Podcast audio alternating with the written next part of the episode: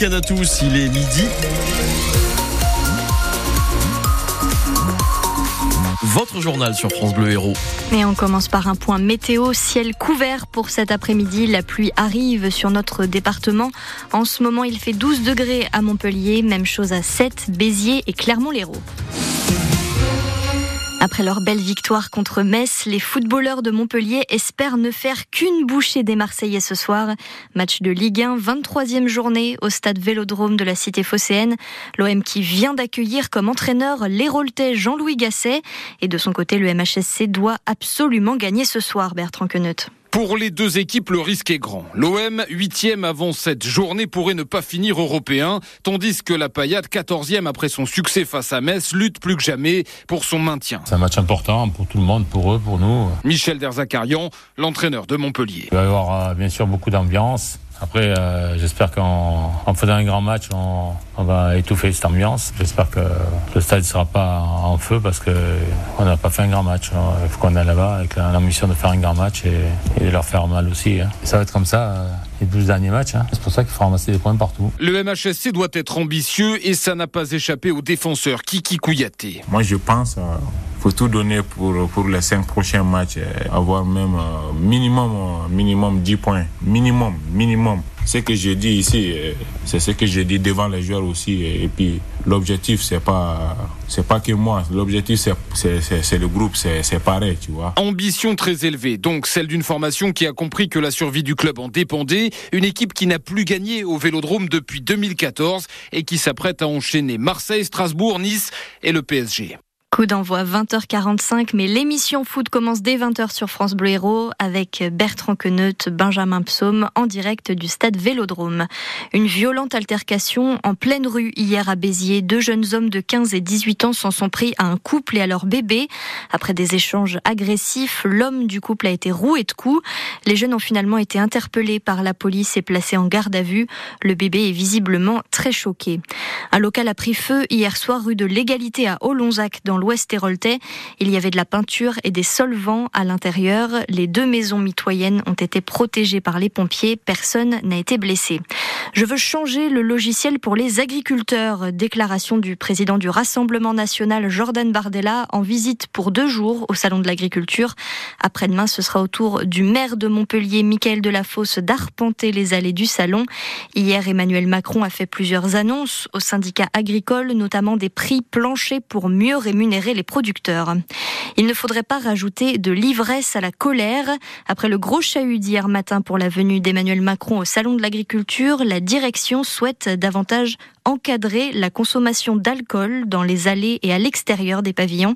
Steven Goyer, plusieurs dispositifs ont été mis en place pour faire de la prévention auprès des visiteurs. À chaque entrée de pavillon, on peut voir cette affiche, un verre d'alcool avec le message Restons modérés et dans l'allée centrale, un stand qui propose un verre d'eau gratuit. Attention, dernière question. Avec des quiz pour les visiteurs. Votre dernier verre du salon. De l'eau De l'eau Célian est venu s'hydrater avec ses amis, certains verre de bière à la main après un début de journée déjà chargé. Après, il y a d'autres choses. Il y a le le vin, vin de paille qui vient de Corrèze, excellent.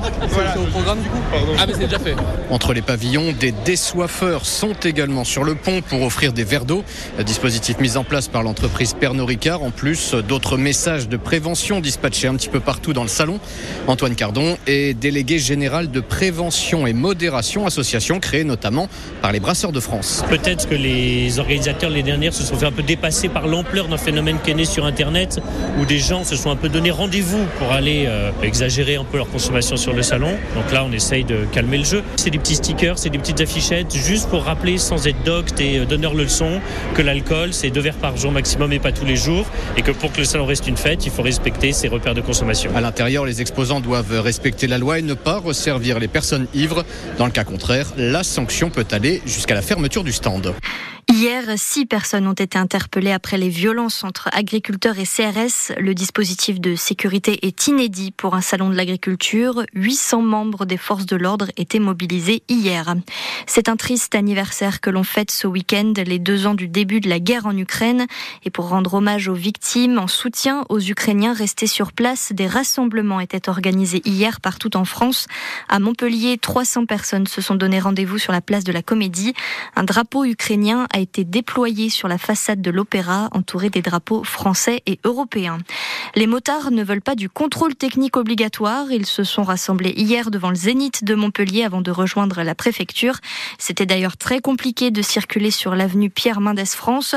Jusque-là facultatif, ce contrôle technique payant à 50 euros va devenir donc obligatoire pour les motos, scooters et quads dès le 15 avril, ce que refuse Joël Durand de la Fédération française des motards en colère de. On n'est pas des vaches à lait. On n'est pas des vaches à lait parce que pour nous, le contrôle technique, c'est ni plus ni moins qu'une histoire de fric, puisque nos motos sont en état, donc on n'a pas besoin de contrôle technique. Tout le monde nous dit, mais tu risques rien, tu t'en fous, ta moto est en état. Eh bien, justement, justement, c'est parce que ce contrôle technique n'est qu'une histoire d'argent pour euh, enrichir ou tout au moins augmenter le chiffre d'affaires des contrôleurs. Et ça ne sert à rien, puisque l'Europe voulait de la sécurité pour les usagers fragiles. Nous sommes usagers fragiles, donc les, routes sont beaucoup plus importantes que la moto en elle-même. La moto en elle-même est en état. Je vous mets au défi de trouver une moto pourrie sur ce parking. Et c'est pour ça que c'est ni plus ni moins de l'argent. Ceux qui iront, ça sera pour rien. Hein, et ceux qui ont une machine tellement transformée qu'elle ne passerait pas le contrôle technique, ils iront pas au contrôle technique. Ils, ils le savent qu'elle est trop transformée. Ils le savent. 350 motos se sont garées hier devant les grilles de la préfecture. On vous a mis une photo sur notre site internet francebleu.fr. Les handballeurs du MHB reçoivent le PSG en championnat cet après-midi. Les Parisiens sont leaders en Starling. Montpellier troisième derrière Nantes. Coup d'envoi à 16h. Et puis les deux Héroltais, Félix et Alexis Lebrun, jouent en ce moment la finale des championnats du monde de tennis de table. Ils affrontent la Chine à Busan en Corée du Sud. Ça fait 27 ans que l'équipe de France n'avait pas atteint ce stade de la compétition. Ciel gris pour cet après-midi, la pluie arrive.